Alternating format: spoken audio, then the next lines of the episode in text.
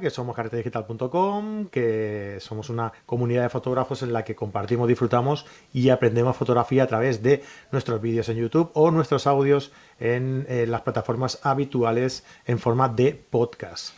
Eh, en iBox, en, en, iTunes, en Podbean, en Spotify, en cualquier lugar donde haya un podcast, allí estamos nosotros. Y por supuesto que tenéis pues nuestra página carretedigital.com en la que os podéis descargar la guía de los 75 consejos para ah, mejorar tu fotografía, además de poder suscribirte a nuestros cursos eh, online y a otras actividades que hacemos eh, en, la, en la comunidad como un grupo privado de Facebook en la que compartimos, en el que compartimos eh, cada día cosas. Ah, y bueno, pronto vamos a ir eh, ampliando todo esto con, mucho más, con mucha más oferta. Ya lo veréis, ya os iremos también comunicando cositas.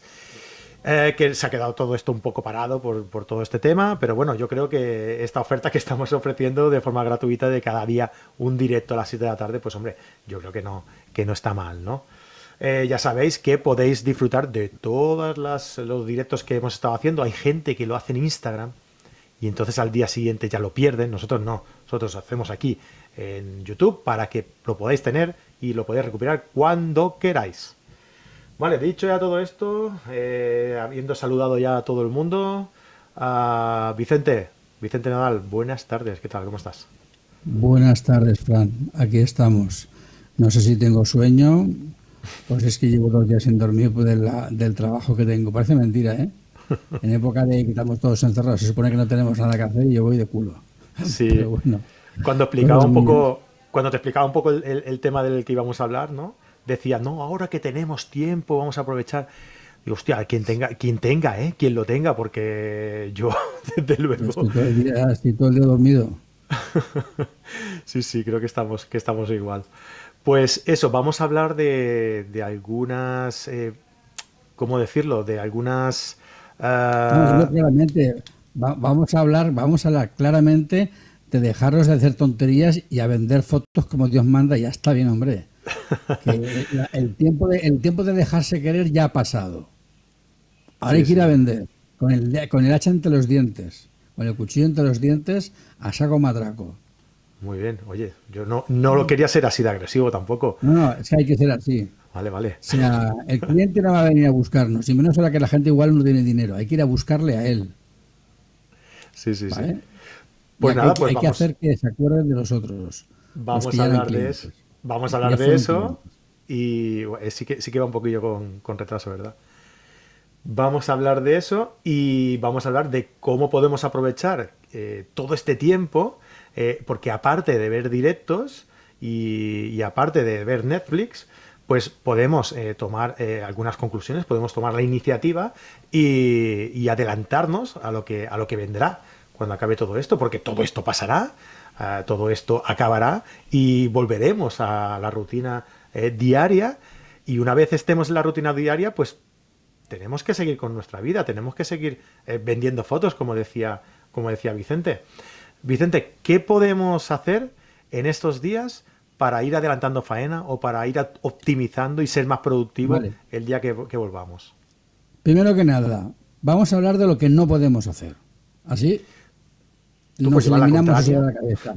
Lo que no podemos hacer es buscarnos un potencial cliente para hacer unas fotos de prueba o un portfolio. Eso ya no lo podemos hacer. Quiere decir que solo podremos vender después de esta crisis con las herramientas que nos procuremos en estos días. Las fotos que tenemos son las que tenemos, ya no las podemos cambiar. ¿Qué podemos hacer estos días?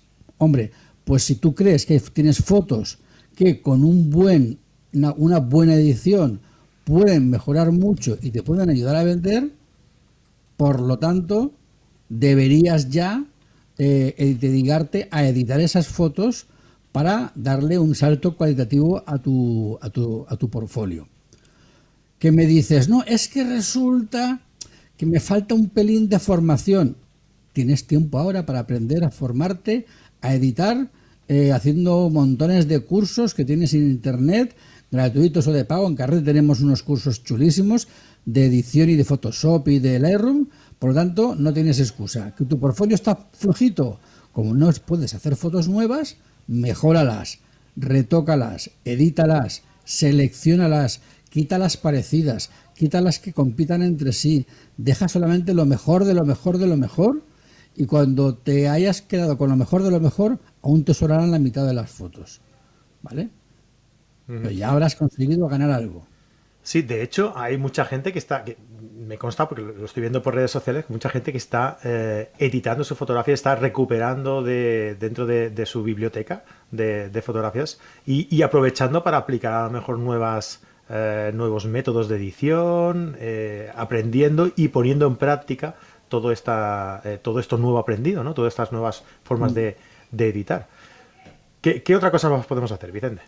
A ver, una vez que tenemos una, esas fotografías ya reeditadas y bien seleccionadas, vamos a poner en orden nuestra web, por favor.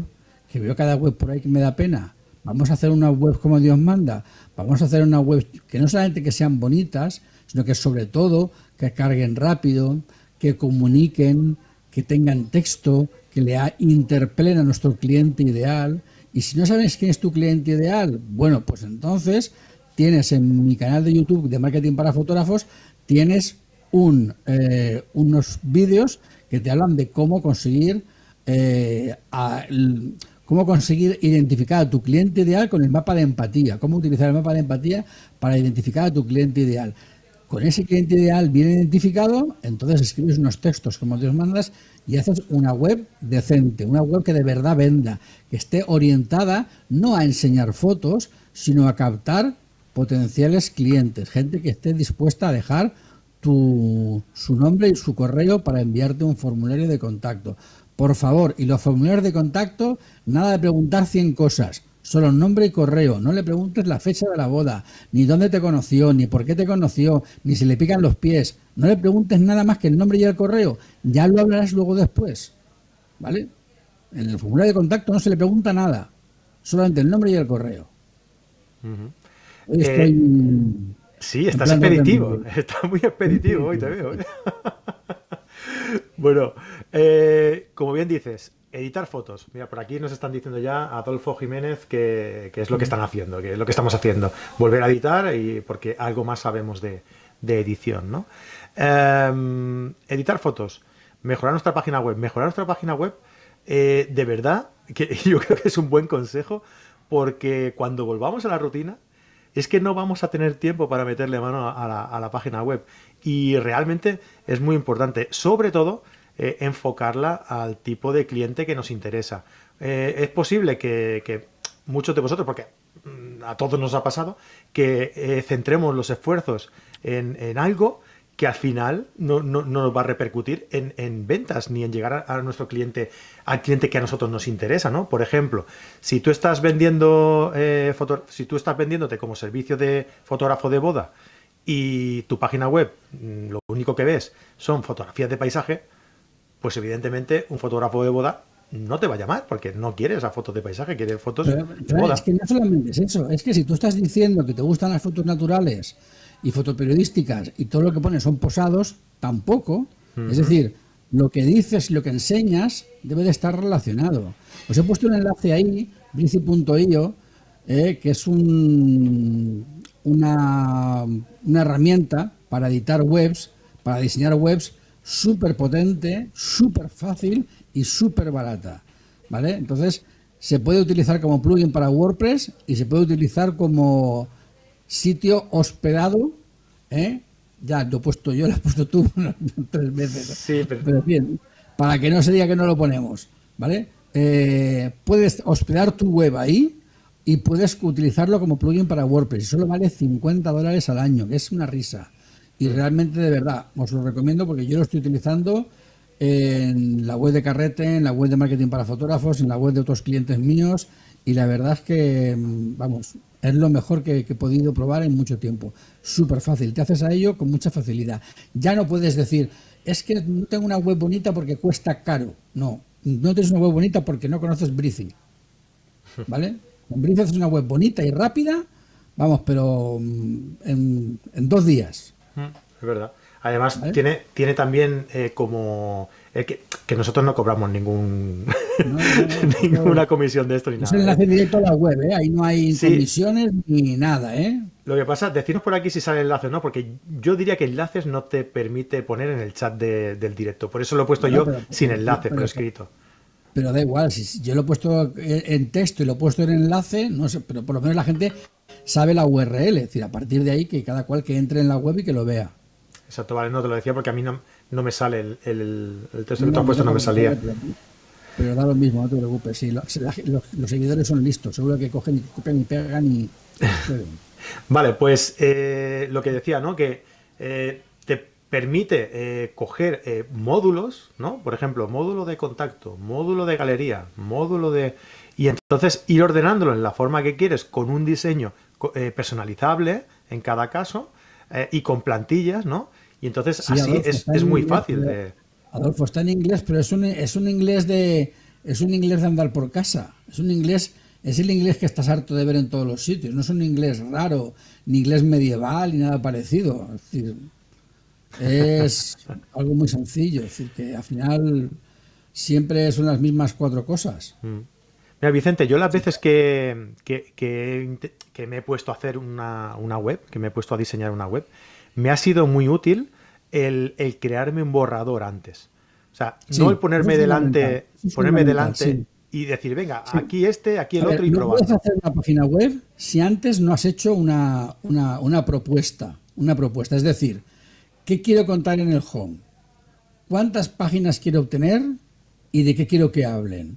Porque si no tienes eso, lo que te va a salir seguramente es como si cogieses, abrieses la despensa de tu casa con los ojos cerrados, no, mentira, como si yo me metiese en la despensa de tu casa con los ojos cerrados, yo que no la conozco, cogiese siete cosas al azar y con eso hiciéramos un guiso. Saldría cualquier cosa, ¿vale? Entonces, para no hacer eso, lo que necesitas es saber, a ver, ¿yo qué quiero vender?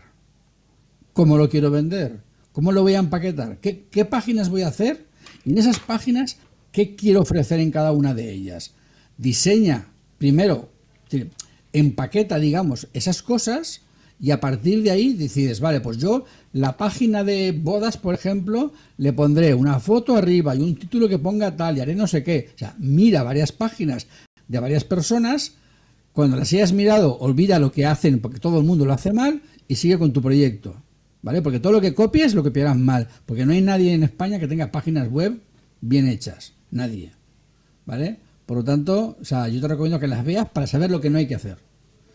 Y a partir de ahí crea tu propia página web. Mira, Adolfo nos decía eso, ¿no? Que, que, él ni, ni, eso en inglés. Y Arlex eh, Peralta nos decía, le decía que, a, Adolfo le tocará eh, aprender inglés esta temporada. Y es verdad, ¿eh? la, también puede ser aconsejable porque también hay mucho contenido en, por las redes que está en inglés y yo muchas veces eh, he echado de menos el saber algo de inglés, ¿no? Para, poder también eh, formarme de, otras fuentes. Ya, yo a, mí a estas alturas ya que estoy ya inglés, inglés poco. Yo el, inglés, yo el inglés sí es bajito y se deja, pero yo el inglés, con el inglés no puedo. Con el inglés no puedo. Sí, bueno, yo, yo soy muy torpe para los idiomas. Pero bueno, oye, más o menos me voy, me voy defendiendo.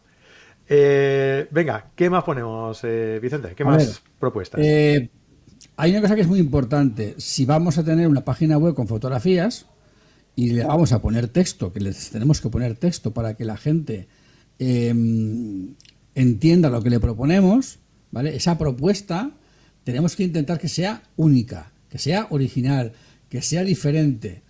Porque en la medida en la que tú seas capaz de que tus tu propuesta sea lo más diferente posible a las propuestas de los demás, más fácil va a ser que el cliente te escoja a ti porque eres tú y por tanto podrás poner un precio mayor.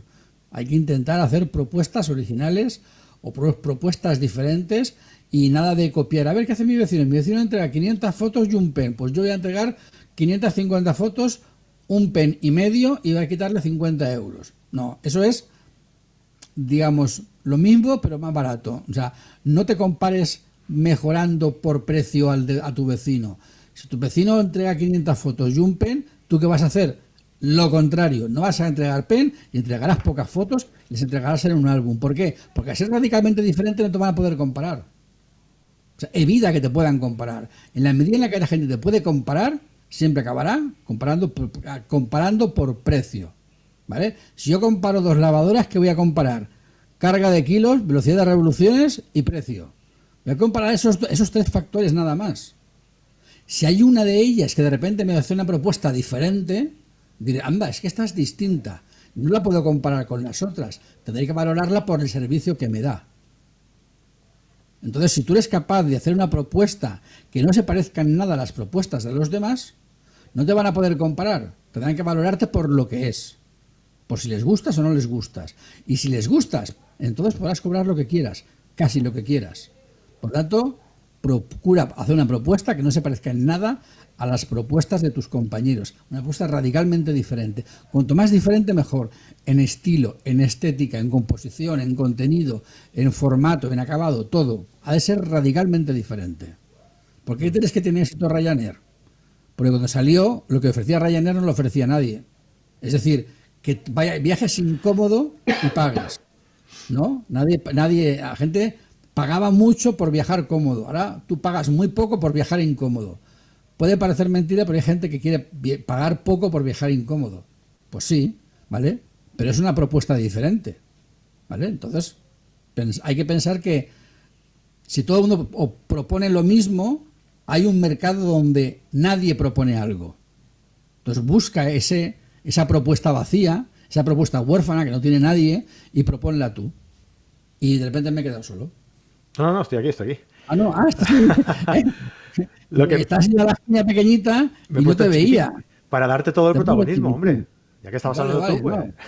No, no me el protagonismo, mía, no me, yo no soy tan importante. Digo que eh, hoy en día, Vicente, eh, el hecho de ser diferencia, diferente de del resto es muy complicado porque, claro, eh, a todos nos gustaría ser diferentes unos de otros porque sabemos que, o, bueno, no sé, yo por lo menos tengo esa, esa siempre ese objetivo, ¿no? De, intentar ser diferente de, los demás.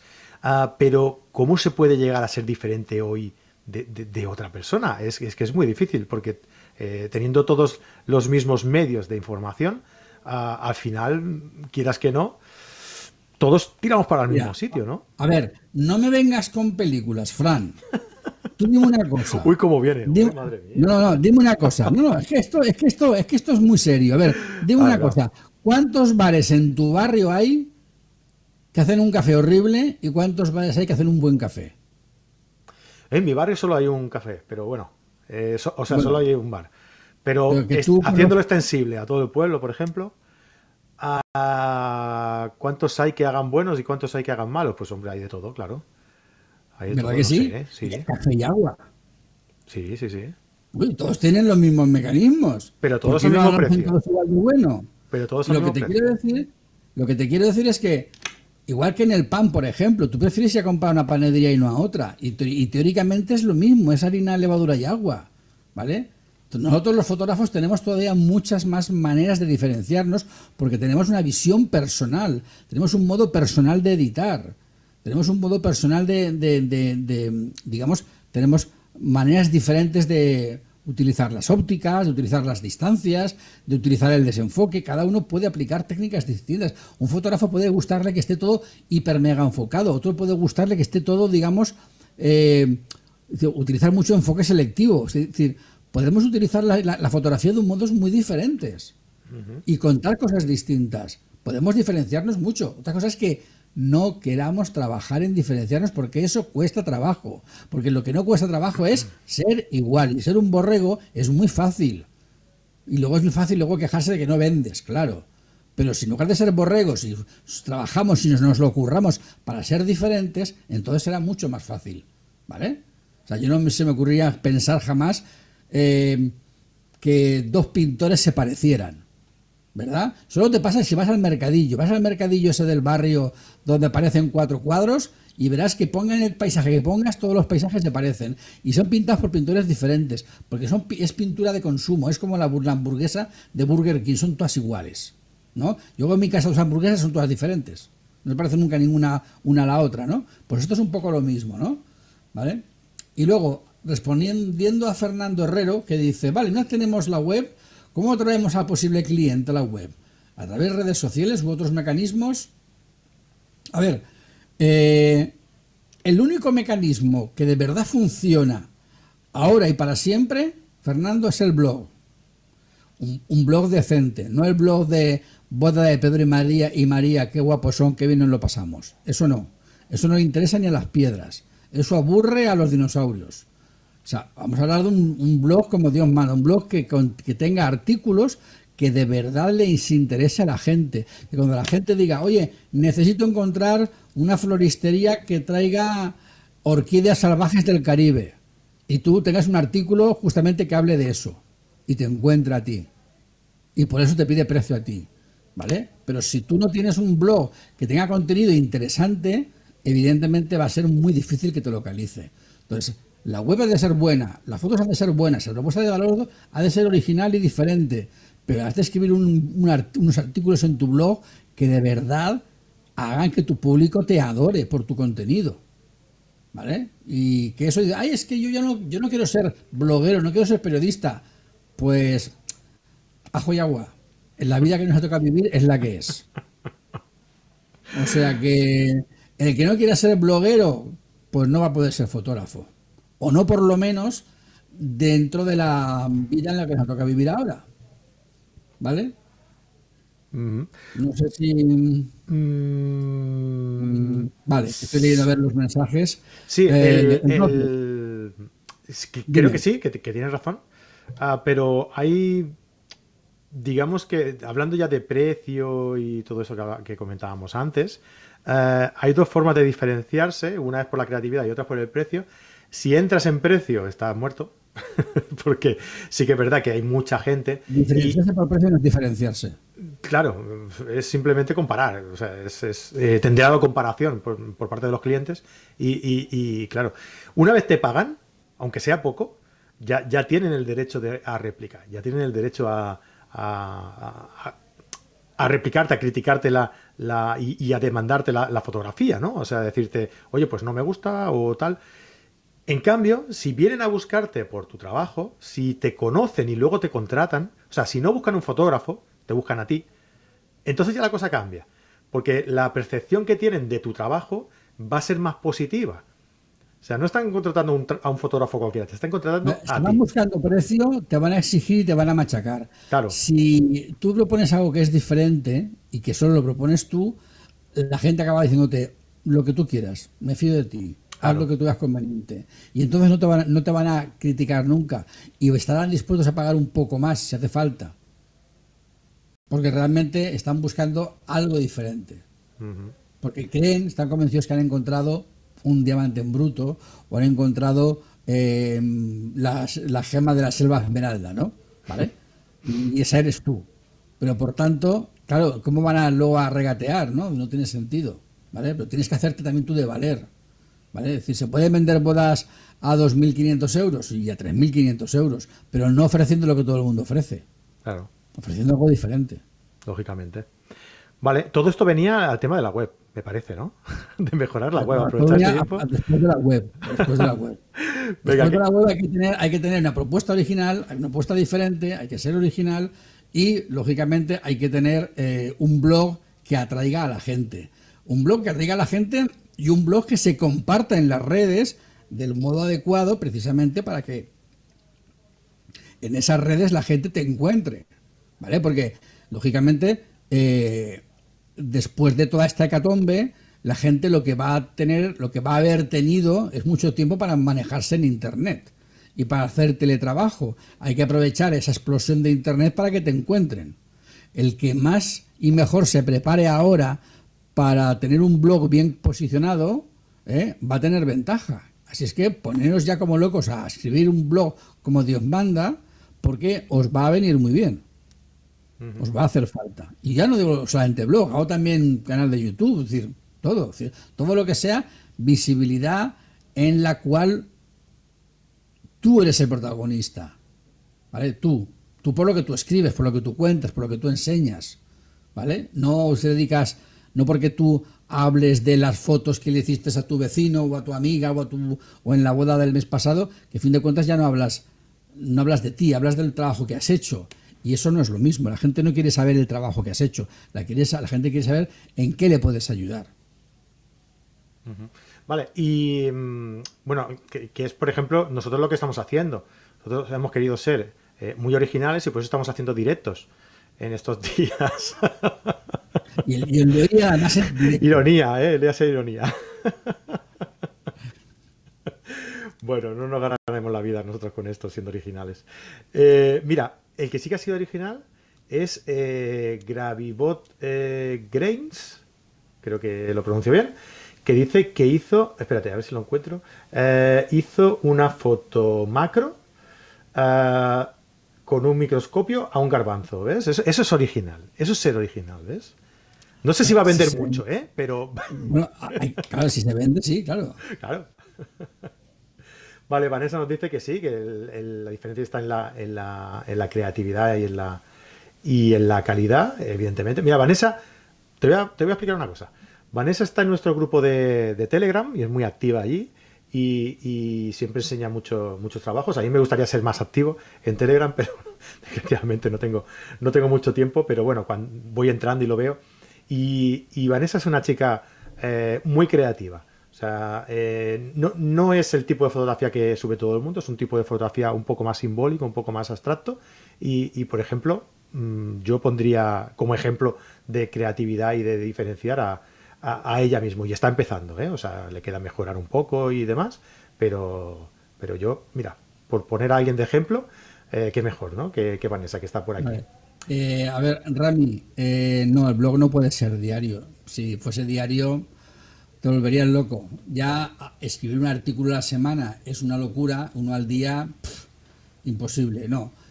a ver, más de un artículo a la semana no es recomendable. Menos de uno al mes tampoco. A partir de ahí ya busca tu... A ver, lo de constante y regularmente vale, no. Mm, a ver, voy a ver si te explico. Cuando hablamos de constante, quiere decir que es cada 15 días. Eso es constante. Regularmente es que escribo más o menos cada dos semanas. No vale más o menos cada dos semanas. Ha de ser cada dos martes, como un reloj. Eso sí, si tú escribes cada dos martes, o sea, martes y martes no, como un reloj, aunque se hunda el mundo, eso es ser constante. Publicar regularmente es publicar un par de artículos al mes, que pueden ser dos seguidos y luego un mes, el resto del mes sin publicar. Y eso no vale. Google quiere y tus lectores quieren saber cuándo vas a publicar. Y tú necesitas saber cuándo vas a publicar. Y eso significa que si yo me comprometo a que sea martes y martes no, es martes y martes no, aunque se hunda el mundo. Y no hay excusas. Sí, sí. bueno, sí. Sí, sí, son como son. Sí, sí, sí. Pero no las invento yo. Muy bien. Bueno, decíamos, eh, web, blog, eh, eh, ¿qué más podemos ir preparando para, el día podemos hacer algo muy Podemos hacer algo muy importante. Podemos hacer algo muy, muy importante. Por ejemplo, si ya hemos tenido clientes, si ya hemos tenido clientes, lo que podemos hacer es, si no los tenemos mecanizados, vamos a mecanizarlos. ¿Qué significa mecanizarlos?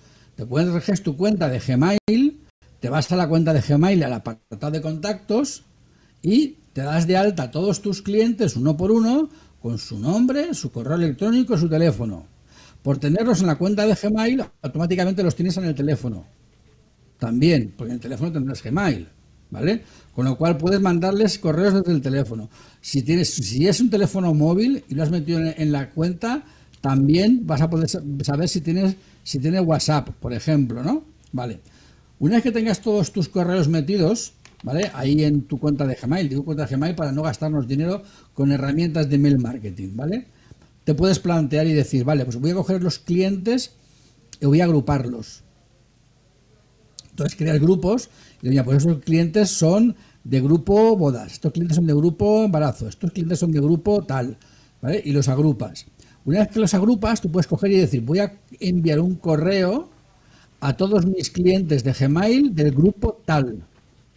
Y ese correo solo lo reciben los de ese grupo. Nada más que los de ese grupo. Y a ese grupo les mandas un correo, pues por ejemplo, imagínate que, es de, que son de embarazo, ¿vale? Que el embarazo ya pasó, ¿vale? Y por tanto sabes que tienen niños pequeños, ¿vale? Pues a esos les mandas una propuesta de hacer por, por fin del coronavirus una sesión de exteriores con la familia para disfrutar del aire libre por fin y para que sea una celebración de adiós coronavirus, ¿no? Con algo simbólico, como que ponemos una corona llena de, de algo que parece como que cuelga algo mocoso, que es como un virus, y cogemos la corona esa y la rompemos y la quemamos. Me estoy inventando ahí una cosa rarísima, pero bueno, vale.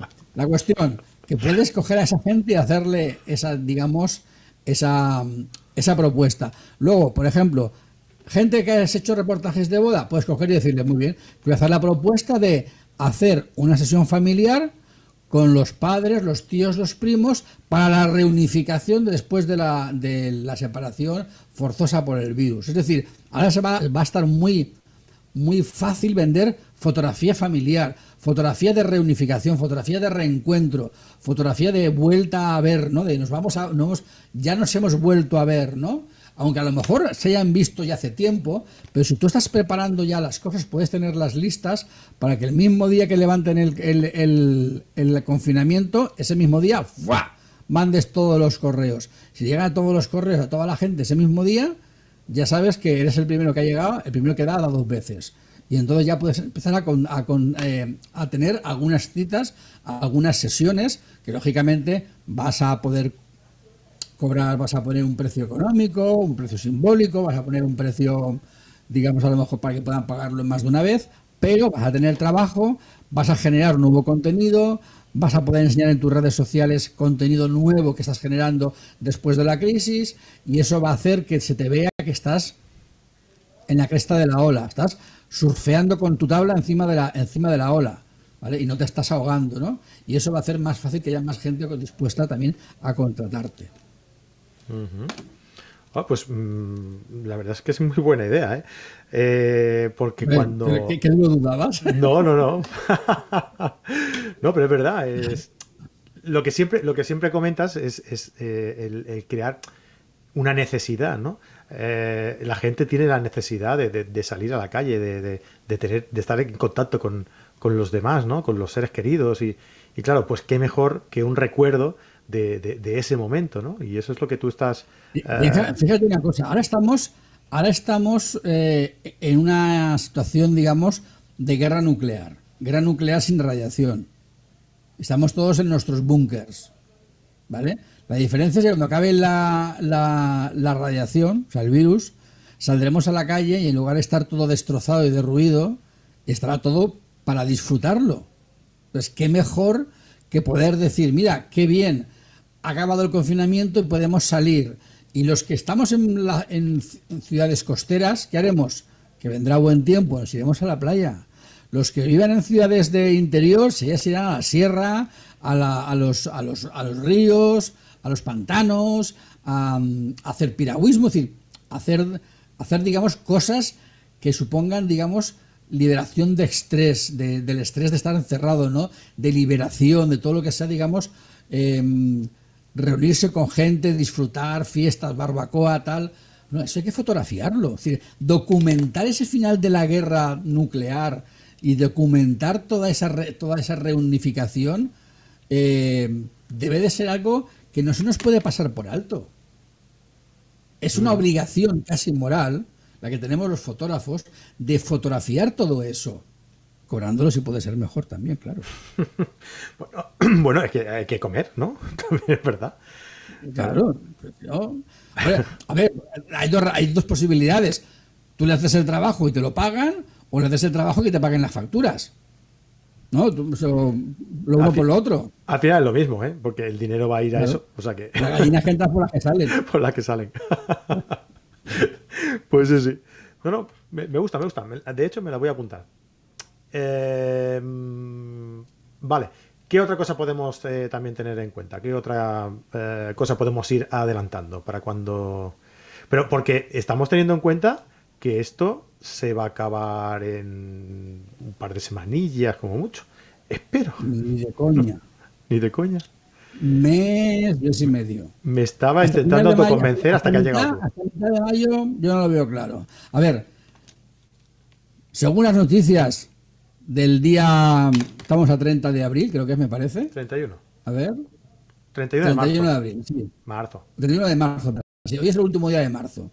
Según las noticias de hoy, decían que probablemente a mitad de abril podríamos estar ya en un caso de cero casos nuevos nuestros, solamente algún caso nuevo importado. ¿Vale? ¿Qué quiere decir eso? Que todavía nos va a quedar 15 días más de confinamiento. Porque no es el confinamiento nuestro, es de la gente que venga de fuera. Ahora, por ejemplo, ¿qué está pasando en China? En China ya no tienen casos nuevos, pero ahora están bloqueados porque no quieren dejar entrar a nadie. Cuando nosotros nos curemos, ¿qué haremos? No dejaremos entrar a los de Estados Unidos, que estarán entonces en plena efervescencia, o a los británicos, no les dejaremos entrar. Como muchos a los italianos y a los chinos que se han curado ya. ¿Vale? Esto, es como una ficha del dominó. Hasta que en la última ficha del dominó no caiga, esto puede volver a empezar otra vez.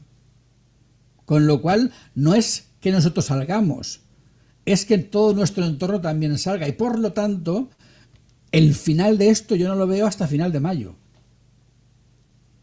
No digo que no salgamos a la calle antes. De que haya cierta tranquilidad y una, y una marcha normal yo de verdad, para mí realmente podremos decir que estamos normales septiembre, octubre. O sea que nos quedan directos. Y ojalá me equivoque. nos quedan directos para el rato, no. Pero que en el, en el, en el fondo, lo que, que estemos confinados, que podamos salir, que no. Pero sobre todo, que, que, que deje de cesar esta sangría, que deje de, de, morir gente por esto. Y que, mira, por lo menos que nos recuperemos en eso, ¿no? Venga, Vicente, vamos allá, otra más. más cositas, más cositas. Bueno, no sé, yo ahí me gustaría eh, que los compañeros en el chat dijeran alguna cosilla que les parece, no sé, un poco de feedback también, ¿no? Pero bueno, mientras van por ahí comentando cosas que no sean relativas al coronavirus, que ya todavía realmente nadie sabe nada, eh, ¿Qué más cosas podemos hacer para, mm, para prepararnos para la salida de, esta crisis? Buscar socios, buscar colaboradores, buscar gente en la que apoyarse. ¿Vale? Dice un refrán africano que si quieres ir rápido, ve solo, pero si quieres ir lejos, ve acompañado. ¿Vale? Yo creo que estos son momentos de agruparse, momentos de reunificación, y también momentos de reunificación empresarial. Y me explico. En, España no es nada frecuente que haya negocios de fotografía en los que participen cuatro, cinco, seis fotógrafos. Hay un fotógrafo que puede tener varios empleados. ¿Vale? Pero así como en otros países, Portugal mismo, eh, o en Gran Bretaña o en Estados Unidos, es fácil que cuatro fotógrafos, uno de infantil, uno de, embarazo, uno de producto, uno de mm, especializado en edición y retoque, se junten para hacer una gran empresa donde poder dar servicios, digamos, complejos. imagínate, pues eso, tres o cuatro fotógrafos o personas que dominan diferentes especialidades, desde la edición, catálogos, tal, y poder dar un servicio global a un cliente. ¿eh? Y poder tener clientes de todos los tipos. Eso, a larga que supone, reduces costes porque los compartes, ¿vale? Los compartes, compartes la web, compartes el, la DSL, compartes el, el local, lo compartes todo, ¿vale? Pero a la vez lo que tienes es mucha más visibilidad porque tienes eh, lo que tú te gastarías en publicidad multiplicado por tantos que son. Con lo cual tienes muchísima más alcance. ¿vale? Entonces, yo creo que es momento hoy en día de dejarnos de pequeñitos micronegocios que parecemos. Eh, decir, tenemos negocios de fotografía tal y como es son nuestra, nuestra agricultura. Minifundios. Un abuelete con sus 40 metros cuadrados de hierba para cultivar alcachofas. Cuando te vas fuera de, España, te das cuenta de que los propietarios tienen kilómetros y kilómetros y kilómetros de campos de alcachofas. Claro, eso es mucho más rentable que no 10.000 agricultores con 10.000 campos de alcachofas de cuatro palmos. Pues esto es un poco lo mismo. Debemos de dejar de ser fotógrafos autónomos, independientes, unitarios, porque eso no se sostiene.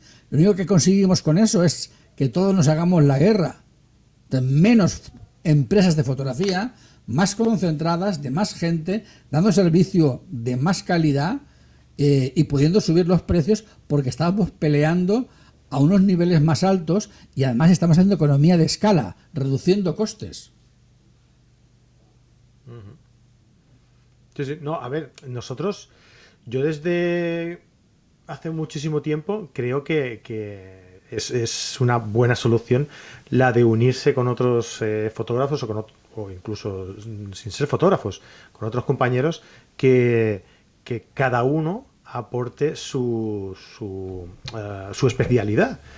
O sea, eh, yo mm, prefiero centrarme en lo que yo sé hacer y dejar eh, otros aspectos del negocio a, alguien que, controle de eso y que yo no tenga que preocuparme. O sea, que yo no tenga que descentrar mis esfuerzos en lo que realmente sé hacer y en lo que realmente eh, me, puedo ser productivo. Porque, ¿qué pasa? Yo qué sé, ponle que tengas un problema en la web y, tengas que estar, siempre pongo el mismo ejemplo, eh, tengas que estar eh, centrado ahí en la web, a ver qué le pasa, qué, dónde está el problema, llama al servidor, llama a este, qué le pasa aquí, tal, y mientras tanto tú estás intentando solucionar ese problema que un especialista te lo haría en cinco minutos, estás perdiendo tiempo de productividad en lo que realmente te va a dar el beneficio a ti. O sea, entonces ganas el, doble de tiempo y, eres el doble de productivo. Vale, vamos a, ver, eh, quiero pediros disculpas si desde que escribí la pregunta y nosotros respondemos eh, pasa un tiempo porque hay un retraso. Tú la escribes, yo la leo, pero lo que yo he dicho ahora sale en pantalla cinco minutos más tarde. Entonces, claro, al final parece que tarda un cuarto de hora en responder, pero es porque hay un retraso. A ver, eh, Arlex, que hablas de alguna recomendación en cuanto al SEO. A ver, el SEO tiene más de 200 factores. ¿vale? Más de 200 factores. Tendría que darte 200 consejos, no uno. Eh, el mejor consejo que te puedo dar respecto del SEO, o los mejores consejos que te puedo dar son los siguientes. Primera, el SEO está al alcance de todos, cualquiera puede hacer SEO. Segunda, el SEO es más cuestión de calidad y constancia que de meter palabras clave. meter palabras clave así a lo loco por, con calzador no sirve absolutamente para nada. Publicar contenido de valor en tu blog es mucho más útil. Entonces, olvídate del SEO y publica contenido de valor en tu blog. Y él solo acabará haciendo SEO. ¿Vale? Si quieres hacer SEO en plan, meto esta palabra clave aquí, allá y no sé qué, no harás nada. Te lo verás loco y no conseguirás nada. ¿Vale? Entonces, piensa en el SEO como una carrera de fondo, publica, publica, publica, todas las semanas, contenido de calidad, contenido de valor, y eso va a hacer que tu web se posicione. ¿Vale? Es lo mejor que te puedo recomendar respecto del SEO. Y sobre todo, sobre todo, haz que tus artículos de tu blog sean muy visibles. Compártelo mucho en redes sociales y en todos los sitios que sea posible. ¿Vale? Eh, es la mejor recomendación que te puedo dar sobre el tema del SEO. Luego, sí, porque además el, el, SEO, eh, como tú bien dices, si, si el contenido de, calidad no sirve.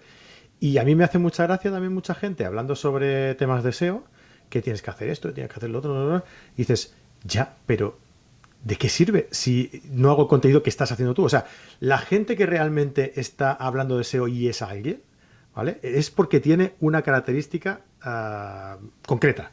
O sea, lo que decíamos, ¿no? Se diferencia por algo, ¿no? Ah, tú, por ejemplo, tú haces unos, unos artículos en el blog que son impresionantes. Además, tienes ese toque de humor ácido, ¿no? Que, que hostia, que tú lo lees y, te llega, ¿no?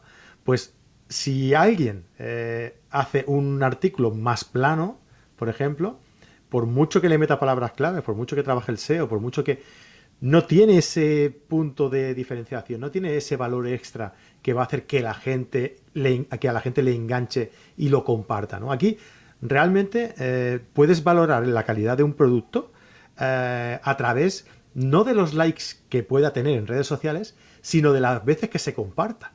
O sea, yo creo que es eh, esa diferencia, ¿no? O sea, hay gente que dice, mira, este, esta foto me ha gustado mucho porque hay muchos likes. no, a lo mejor los likes que tienen son de amigos tuyos. Mira, lo importante, ya sea escribiendo un blog, haciendo un canal de YouTube, haciendo un podcast, haciendo fotografía, lo importante es tener tu sello. Ahí está. Que la gente te diferencie. Que la gente te... A ver, si tú consigues que haya gente que te odie, es magnífico, porque eso querrá decir que habrá gente que te ame. ¿Vale? Lo peor que te puede pasar en la vida, como profesional de lo que sea, es, dejar indiferente a todo el mundo. Porque eso es estar muerto. ¿Vale? Entonces, no dejes nunca indiferente a la gente. Haz que te amen o haz que te odien.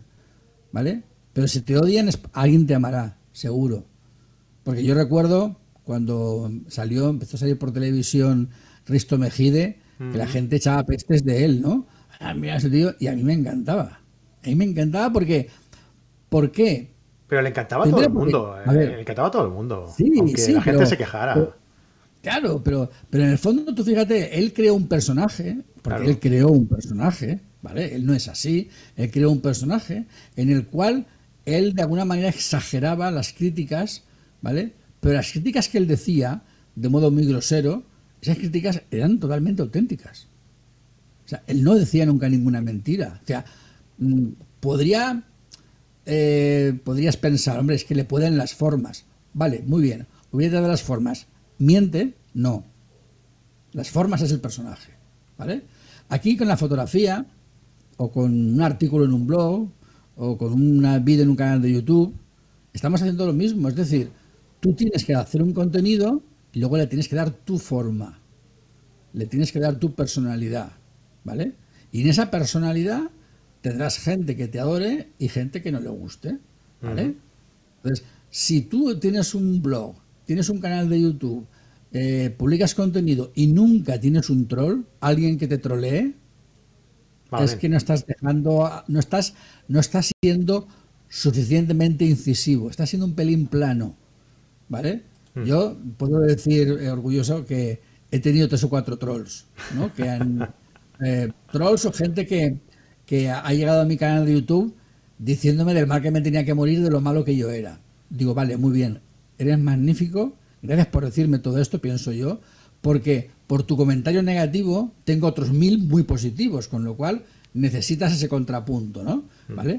Bien, pues. Además es que yo creo que se, se, retroalimentan, ¿no? O sea, los que, los que realmente son fans tuyos, los que son seguidores tuyos, los que les gusta lo que tú haces, cuando eh, ven a alguien que salta en contra tuyo, ¿no? Eh, se, reposicionan y te, defienden, ¿no? Claro, entonces, entonces eso es una, una, una, aseveración de marca, ¿no? Es una, un posicionamiento, ¿no?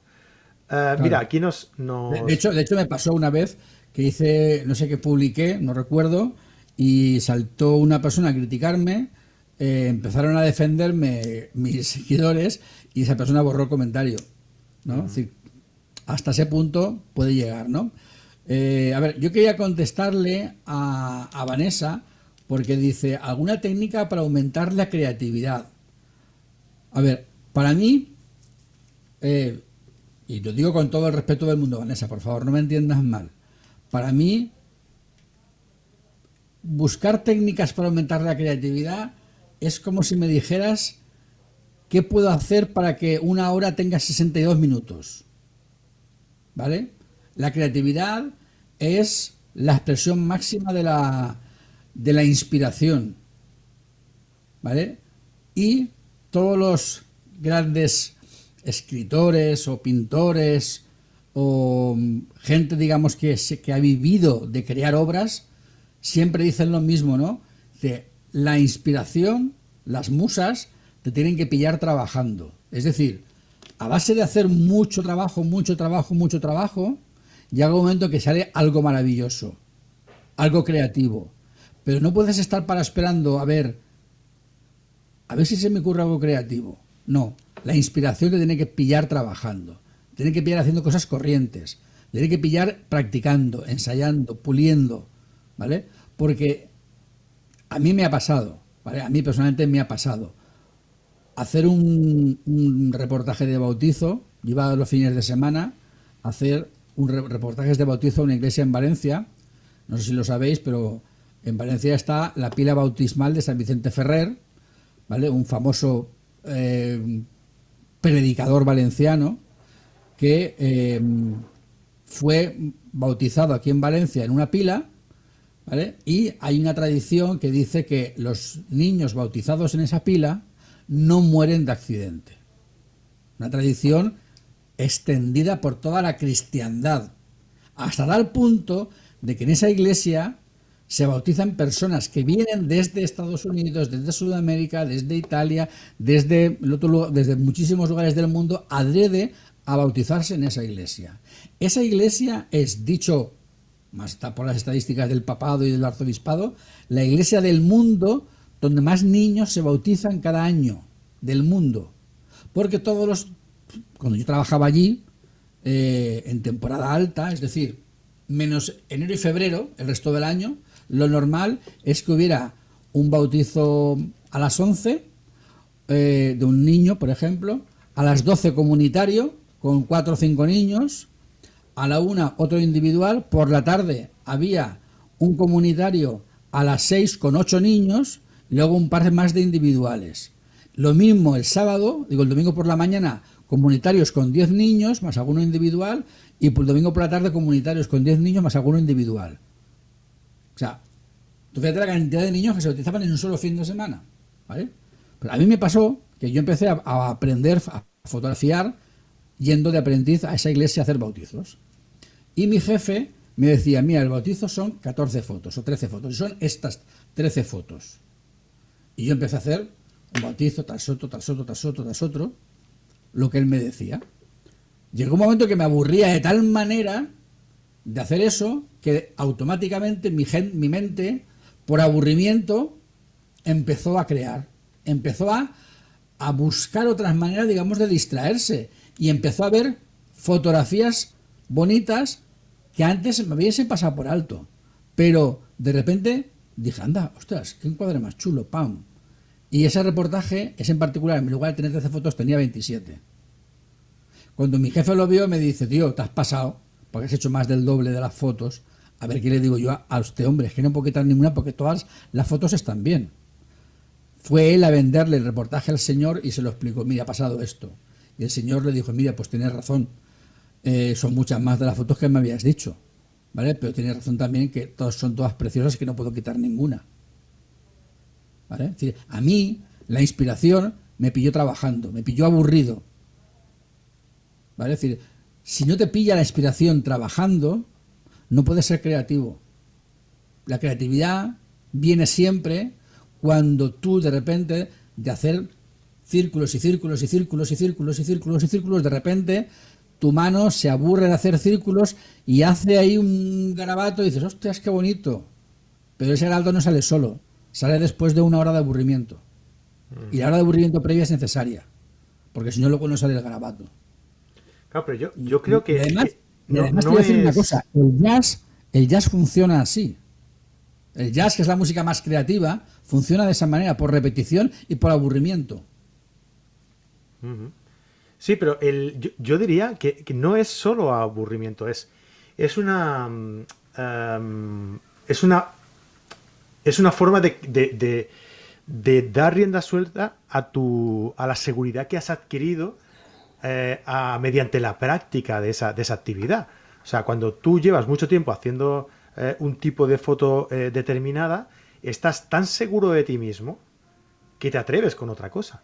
Es decir, imagínate que, tú empiezas con la, a, aprender a, ir en bici y vas con los, con los ruedines, ¿no? Y cuando tienes confianza, le quitas los ruedines. Te cuesta un poco, pero vas cogiendo más confianza llega un momento en el que tienes tanta confianza en ti mismo, estás tan seguro que, te atreves hasta a tirarte por un terraplén o a levantar la rueda, ¿no? Eso es ser creativo, levantar la rueda es ser creativo, porque estás tan seguro de que las cosas normales y cotidianas y habituales las vas a hacer bien. Yo voy a hacer una cosa. Eh, mira, hablando de creatividad, yo os recomiendo, os recomiendo que si queréis ver creatividad, eh, os hagáis cuenta en TikTok.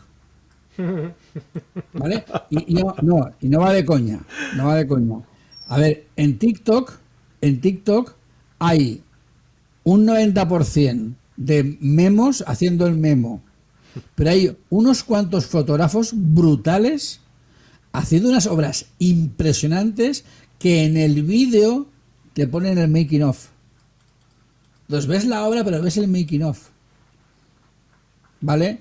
Y a mí, una obra chula, impresionante, me gusta, pero si me pones el making of, ya sé cómo hacerla. Y la creatividad, la creatividad es importante, pero también saber cómo aplicarla y cómo transmitirla o cómo utilizarla para ti, ¿vale? Entonces yo creo que es muy interesante em, el poder ver cómo otros fotógrafos creativos están haciendo otro tipo de trabajo distinto y que te enseñen además cómo lo hacen. Porque dentro de los círculos normales de Instagram o de lo que sea, ¿vale? Vas a ver las fotos de siempre. Yo estas fotografías de estos fotógrafos de TikTok eh, ya había visto obras suyas en Instagram, pero o en algún sitio, pero muy poco.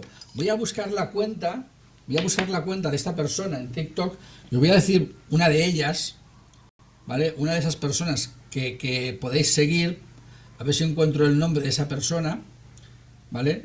Eh, incluso, pero voy a quitar el volumen, Voy a ver si encuentro por aquí sí, mientras, Vicente está buscando, eh, si hay por ahí alguno que nos está escuchando y no es suscriptor de, nuestro canal de YouTube, ¿vale? Espera, Vicente, espérate, estoy diciendo una cosa. Eh, suscribíos, ¿vale? Suscribíos, dejadnos un, like en el vídeo y, venga, Vicente, perdona. Vale, entonces, este fotógrafo, mira que hace más chulas, ¿ves? Te explica cómo lo hace, ¿vale? Te lo enseña. ¿Ves? Entonces ves toda, ves toda la foto, todo el proceso, ¿vale? Y luego ves cómo queda la foto. Entonces te das cuenta como con medios muy sencillos hace unas fotos impresionantes. Este es uno. Ahí tenéis el, nombre es arroba, bueno, lo que pone ahí, arroba mitz guion bajo P-A-T-I-L, patil, mitz patil, mitz guion bajo patil. Pues este es uno, como este hay muchos que hacen fotografía de ese estilo, ¿vale? Este es uno. Y, y, y entras en su canal y ves, ¡buah! Sea, hay de verdad unas, unas virguerías, que nunca sé cómo poner esto para que se vea. Ahí. ¿Vale? Sí, sí, sí. son cosas teóricamente sencillas, pero que están son, muy interesantes. Esto se puede utilizar para fotografía social, se puede utilizar para, para fotografía creativa, luego a eso le puedes buscar mil vueltas, puedes hacer un montón de cosas. Eh,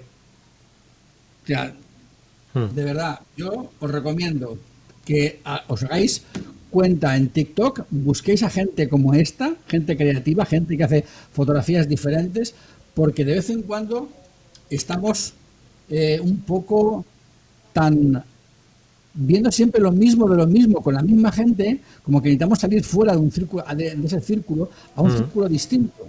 Sí, además las redes sociales nos, nos atrapan en ese en ese círculo más, más íntimo, ¿no? No, nos dejan salir de ahí. Y muchas veces nos, nos pasa que eh, nos empiezan a enseñar todo el rato lo mismo, lo mismo, de la misma gente. Y dices, pero que no hay nadie más en el mundo. ¿o qué? Y, es el, famoso algoritmo que, lo que hace es, enseñarte una y otra vez las cosas que, que piensa que a ti te van a interesar. Pero claro, llega un momento en el que cansa, ¿no? Mira, Vanessa comentaba por aquí que a ella lo que le pasa es que no le gusta copiar, que intenta ser ella.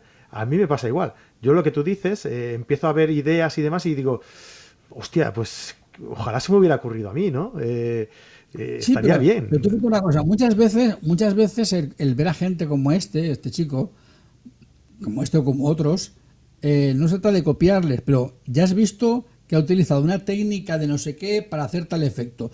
Esa técnica me interesa a mí para hacer otra cosa distinta. Mm. Lo que estás haciendo es, es aprovecharte de esas técnicas, aprovecharte de esos recursos para luego tú utilizarlos de un modo distinto, pero te están enseñando maneras diferentes de ver la fotografía, maneras diferentes de, enfrentarte a una imagen, maneras diferentes de crear una imagen. Estas fotografías cualquiera podría pensar que están hechas en Photoshop, que son ediciones, que y realmente están eh, tiradas con la cámara, ¿vale? Es decir, con una cámara, seguramente con una, con una cámara bajita de, de estas de gama baja, ¿vale? Con una cámara, digamos, sencilla, nada de un maquinón, ¿vale? Pero simplemente están hechas con mucha imaginación, ¿no? Entonces, en cuanto que tú coges y ves tres o cuatro fotógrafos de estos que hacen este tipo de creatividades, tú mismo ya de alguna manera como que te rompes el cascarón de tu, de tu corset y empiezas ya a tener, digamos, a ver que cualquier pequeño objeto puede ser